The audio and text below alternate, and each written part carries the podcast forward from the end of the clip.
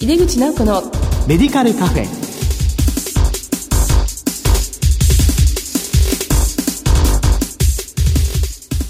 こんばんは。帝京平成大学薬学部の井出口直子です。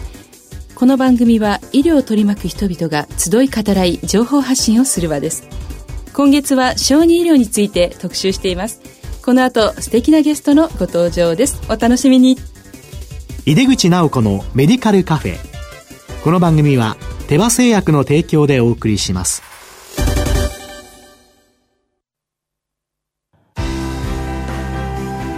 医薬品業界を牽引し続けるグローバルカンパニーテバ。新薬ジェネリックを開発製造するハイブリッド企業です。患者さんの笑顔を大切にする薬剤師の皆さんと。これまでもこれからも。手羽製薬。帝京平成大学薬学部の井出口直子です。小児医療特集の1回目です。今回は小児科で見る食物アレルギーと題してお送りします。今月のゲストをご紹介します。昭和大学医学部小児科今井隆則さんにお話をいただきます。今井さんどうぞよろしくお願いいたします。よろしくお願いいたします。あの、今井先生と私があの、以前、昭和大学の小児科の研究生をさせていただいたときに、まあ、ご一緒させていただいていて、アレルギーをお持ちのお子さんの保護者の方の勉強会を当時やってたんですよね。はい。それで、まあ、最初に栄養士が話して医師ですね。それから薬剤師が話して医師みたいな形で、まあ、先生は非常にこう患者さんにもいろいろ、まあ、教育とかですね、熱心にされていたことを思い出しました。今日またお会いできてすごく嬉しいです。よろしくお願いいたします。はい、改めましてなんですけども、先生のご略歴とご専門を教えていただけますでしょうか？はい。えー、私、平成8年に東京慈恵会医科大学を卒業いたしまして、もうその年にすぐ昭和大学の方に入局いたしましてそこで、えー、恩師の飯倉先生にアレルギー診療を学びまして途中でですね国立病院機構の相模原病院という病院に参りまして、まあ、アレルギー疾患の診療のですねメッカなんですけれども、まあ、そちらで8年間あの勉強させていただきまして、まあ、現在はまた昭和大学の小児科に戻りまして、はい、食物アレルギーを中心に小児のアレルギー診療に携わっております。はい。あの、まあ、当時昭和大学の飯倉先生、なかなかこう激しい方で、でね、まあ、飯倉先生につきたくて昭和大に行かれたというふうに聞いてるんですけど。も、その通りです。はい。で倉先生残念ながらお亡くなりになったんですけども、まあ、先生はなんか最後の弟子みたいな方でいらして、まあ、食物アレルギーをご専門にされているということで。じゃあ早速なんですけども食物アレルギーについて、まあ、患者さんは年々増えているという印象を受けるんですけども最近の患者傾向とか背景を教えていただけますか？はい。あの、その通りでありまして、えー、増加傾向があります。まあ、様々疫学調査があるんですけれども、まあ、最近でありますと東京都の3歳児調査があるんですが、そちらの調査でも、まあ、保護者が回答してますので、まあ、多少こう、診断が過剰にされすぎている部分あるんですけれども、もう10%、15%の患者さんが、まあ、3歳児で診断されている、もしくは保護者がそう思っているというような状況が、まあ、あります。で、増えているですね、背景に関しましてはですね、まあ、いろいろ言われるんですけれども、まあ、決定的なあの要因というものは、まあ、まだ明らかにはなっていないですね。ああ、そうなんですね。はい食物アレルギーが増えているというのは他の食物以外のアレルギーも増えているというふうに考えてよろしいんですかね。それとも食物だけが増えている。えっと、はい。まあ増加傾向は各アレルギー疾患ですね、まああの続いてるんですけれども、まあ最近の調査だとアトピー性フェンがですね、一部地域ではまあ低下し始めたりとか頭打ちになってきたりというデータがまあ出始めてます。はい。そうですか。まあ、アレルギー、まあ、体質をお持ちの方は、まあ、最初にこう食物アレルギー、それからアトピー性皮膚炎、そしてこう喘息にこういわゆるアレルギーマーチという状況になることが多いんですけども、まあ、一番小さいお子さんが食物アレルギーって非常になりやすいですもんね。そうですね。一番あの発症リスクが高いのは乳児。うん、で、まあ、それが幼児早期、もう1、2歳までにほとんどの食物アレルギーは発症してきますが、まあ、ただ原食物によっては学童期また成人になってから発症するケースもあるので油断はできない疾患ですね。はい、そうですね今あの食物アレルギーのこうリスクが高いものというのは何がありますか？あの食べ物ではですね卵牛乳小麦、うん、まあ、これでもう全体の3分の2は占めます、はい、でただ申し上げたように年齢によってですね発症してくる原食物が異なりますので0歳1歳になりますともう今言った3つで9割以上占めるというような状況があります、はい、逆に年齢が高くなってくると、まあ、果物であるとかまあ、ピーナッツ、そばであるとか、こういったものがですね、あとは甲殻類ですかね、はい、こういったものの発症リスクが高まってきます。そうですね。やはりこの卵、牛乳、小麦っていうのは三大ね、食物アレルギーと言われていますが、はい、まあ、お子さんの場合、だんだんこれがこう食べられるようになっていくというケースも。そうですね。あの、卵、牛乳、小麦、あとは大豆もそうなんですけども、えー、まあ一般的に3歳で半分。小学校上がるまでにまあ8割は食べられるようになると今言われてます。ただまあ逆に言うとですね、それ以外の食物に関しては、まあ、そういった高い確率で食べられるようにはならなくてですね、はい、まあ、診断されると、まあ、生涯除去というような可能性の方がむしろ高いということになります。はあ、そうですよね、まあ、私たちの周りにもまあ、友人関係なども、まあ、これ食べられないんだよ、キウイはダメだと、はい、まあ、そばっていう方はたくさんいらっしゃいますけど、まあ、なかなか食べられるようにはならないですし、すごく気をつけて、まあ、過ごしてらっしゃる。そうですね。そういうことなんですよね。うんじゃあ食物アレルギーでこう受診された方、まあ、どのような治療を先生やっていかれるんですか？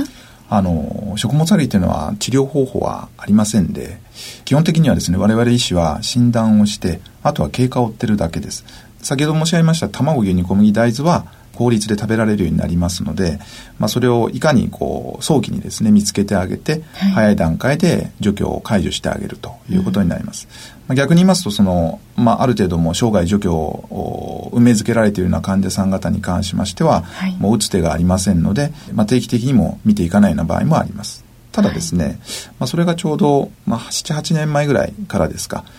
経口免疫療法って言ってですね、まあ、杉やダニではあの、まあ、最近だと舌下免疫療法、はい、昔から注射でのあの免疫療法ありましたけども、えー、そちらのこう食物アレルギー版というかですね、はい、食べてその免疫をつけていくというようなですね取り組みがあ始まってます、はい、でそういたしますとですね、まあ、結構高い確率で食べられるようになるようなケースが、まあ、いらっしゃるんですね、はい、ただこれ注意しなければいけないのがですね、まあ、その他の免疫療法もそうですけれどもやっぱりアナフィラキシーリスクっていうのがあのありますのでまあ、むしろありますというか高いですので、はい、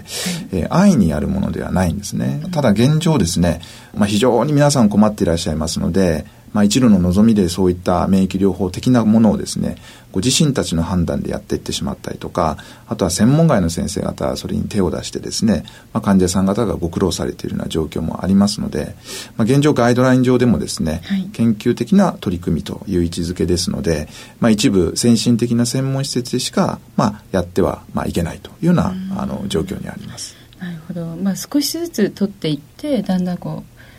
う、まあ、慣らしていくと。そうですねそれはそのお子さんの卵であるとかあの小麦もそういうやり方でやっていくというそうですね。あの患者さんが多い食物工芸に対してたくさんやられている中では、うん、卵牛乳小麦あとはピーナッツですかね。こういったものがあの我々施設では日常的にやってます。うん。そうなんですね、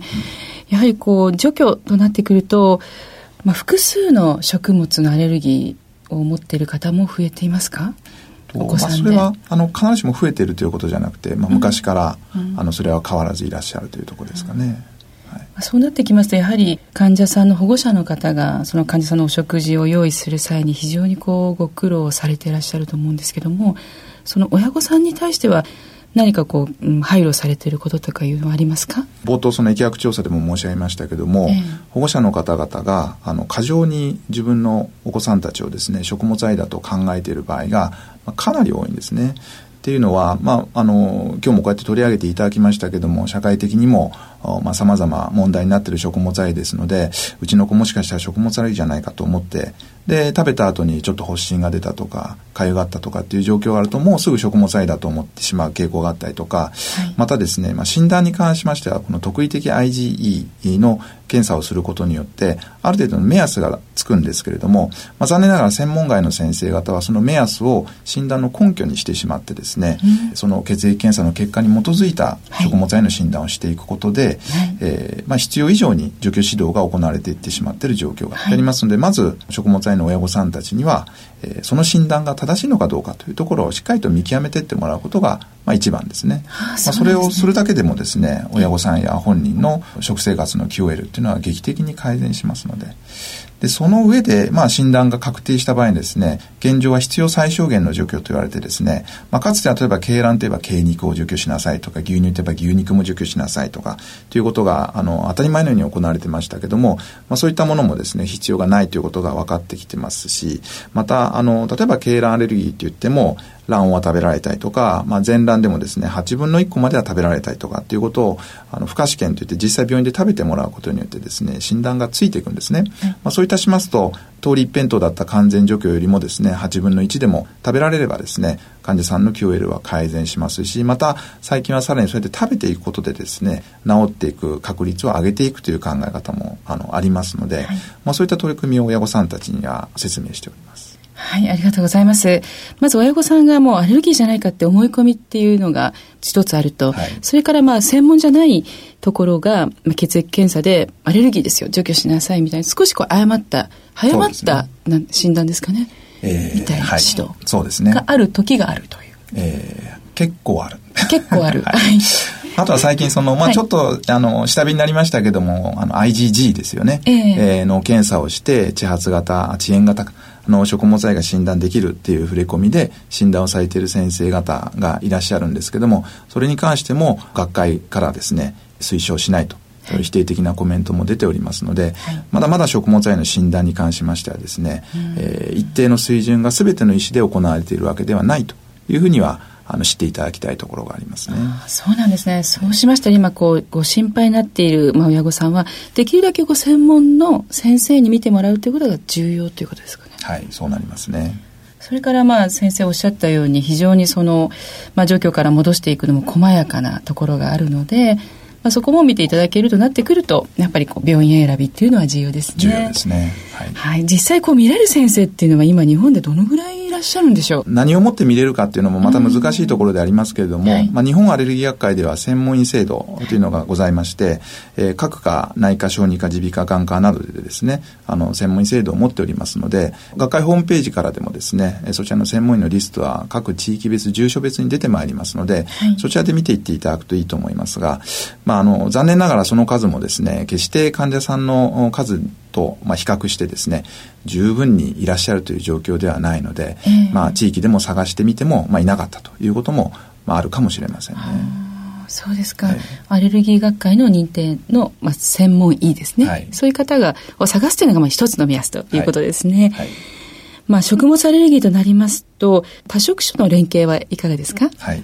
除去をしなければいけませんので原因食物を。やはり一定の栄養素が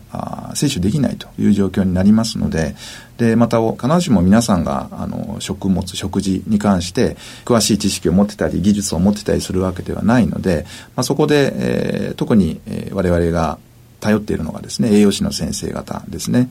まあ今ですね、日本小児難治喘息アレルギー疾患学会っていうのがありまして、まあそちらでですね、アレルギーエデュケーター制度というものがございまして、まあ、そちらでですね、まあ、薬剤師の先生、看護師の先生方、栄養士の先生方にですね、参加していただく中で、まあ、食物アレルギーも含めてですけれども、あの、小児アレルギー疾患を医師だけでなくてですね、まあ、トータルでそういった多職種でですね、見ていくことで、患者さん方の QL を上げていこうという取り組みが行われてますので、はい、まあ、ぜひあの興味のある方々はですね学会ホームページをご覧になっていただくといいと思います、はい、アレルギーエデュケーターですね、はい、これなかなかこう難しい資格かなというふうに思うんですけども例えばこう事例を出したりとかそうですね。症例検討でしたっけね、はい、はい。まずは講習が、事前の講習がありまして、それを受けていただいて、で、秋ぐらいに試験があります。で、そちらを、あの、クリアしていただいた場合には、もう一度講習がありまして、そちらを受講していただいた上で、えー、ご自身たちの、まあ、経験した症例を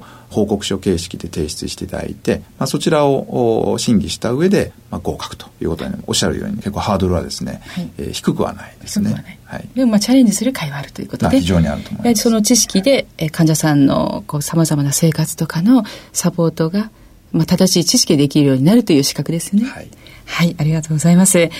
えー、今、栄養士さんのお話が出たんですけども、先生、こう、薬剤師に何か期待することがあれば教えていただけますか？あの、食物アレルギーはですね、残念ながら、これを飲んどけば治るというお薬が、まあ、ありません。まあ、唯一、あの、クロモグリク酸ナトリウム、えー、がですね、アトピー性皮膚炎に合併した食物アレルギーに関して、まあ、効果があるという適用は、まあ、いただいているんですけれども、まあ、これもですね、アトピー性皮膚炎をの管理をステロイド軟膏などでですね、しっかり行えば、まあ、必ずしも必要ではないですし、また、残念ながら誤解されている面としてはですね、こちらを飲めば治りやすくなるとか、こちらを飲めば食べられるとかですね、というふうに使用されていることもありますので、まあ、そのあたりはあのご注意いただければと思います。あとはアナフィラキシーに対するですね、補助治療薬であるアドレナリン自己注射薬ですね。うん、こちらの取り扱いに関しましては、まあ我々医師がですね、処方するときに指導するのは、まあ求められているわけですけども、まあ必ずしも処方している医師が先ほど申し上げたようにですね、詳しいアレルギーの知識を持っているわけでもなく、患者様がですね、うん、えー、その処方を依頼するようなこともございますので、はい、まあそういった時にぜひ薬剤師の先生方が、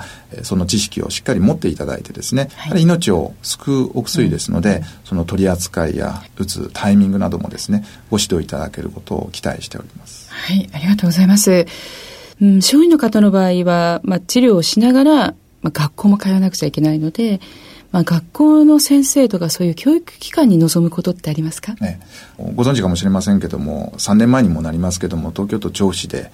牛乳アレルギーの5年生の女の子が学校給食で亡くなるという事例がございまして、まあ、それ以前も文部科学省、まあ、しっかりとですね、その対策は講じてたんですけども、やっぱりまあ改めて、まあ、そういった事例が発生したことを受けてですね、学校においての食物アレルギー対応、アナフィラキシー対応っていうのは、まあ、ぐっとあの前進したところがあります。はい、アドレナリン自己注射薬の、まあ、注射に関しましてもですね、今まで以上に研修を繰り返しやっているんですが、まあ、そうは言っても、まあ、各学校の先生方の数っていうのは膨大にいらっしゃいますので、うん、まあ、なかなか全ての先生方にあの研修っていうのは叶いませんので、まあ、ぜひですね、各学校の先生方がですね、はい、まあ、養護教諭が、まあ、いらっしゃるからいいんだとか、えー、今自分のクラスに食物繊維の患者がいないからいいんだということではなくて、まあ、新規の発症というのも決して稀ではございませんので、子どもたちを守るという観点でも、最も学校におけるですね、リスクの高い疾病というふうな理解をしっかりしていただいて、ご自身のことと思ってですね、研鑽、研修をですね、進めていっていただくことを期待しています。ありがとうございます。まあ、学校の先生も、あの、非常に正しい理解を持ってですね、お子さんを守っていただきたいですよね。はい。ありがとうございました。今日は小児医療特集の1回目として、小児科で見る食物アレルギーについてお送りしました。ゲストは昭和大学医学部小児科今井隆則先生でした。今井先生お忙しいところどうもありがとうございました。ありがとうございました。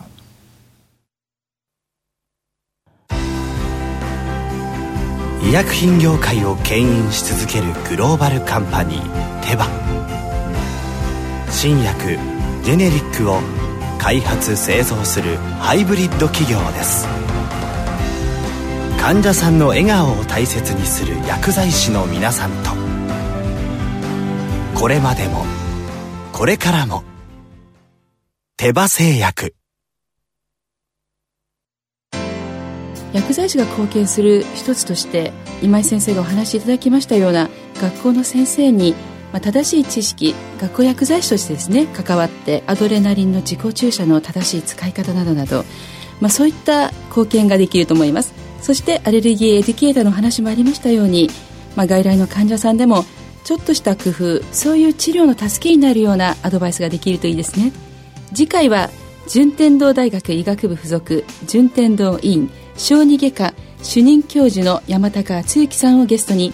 小児を救う外科医技術と題してお話を伺う予定です。どうぞお楽しみに。それではまた帝京平成大学の井出口直子でした。井出口直子のメディカルカフェ。この番組は手羽製薬の提供でお送りしました。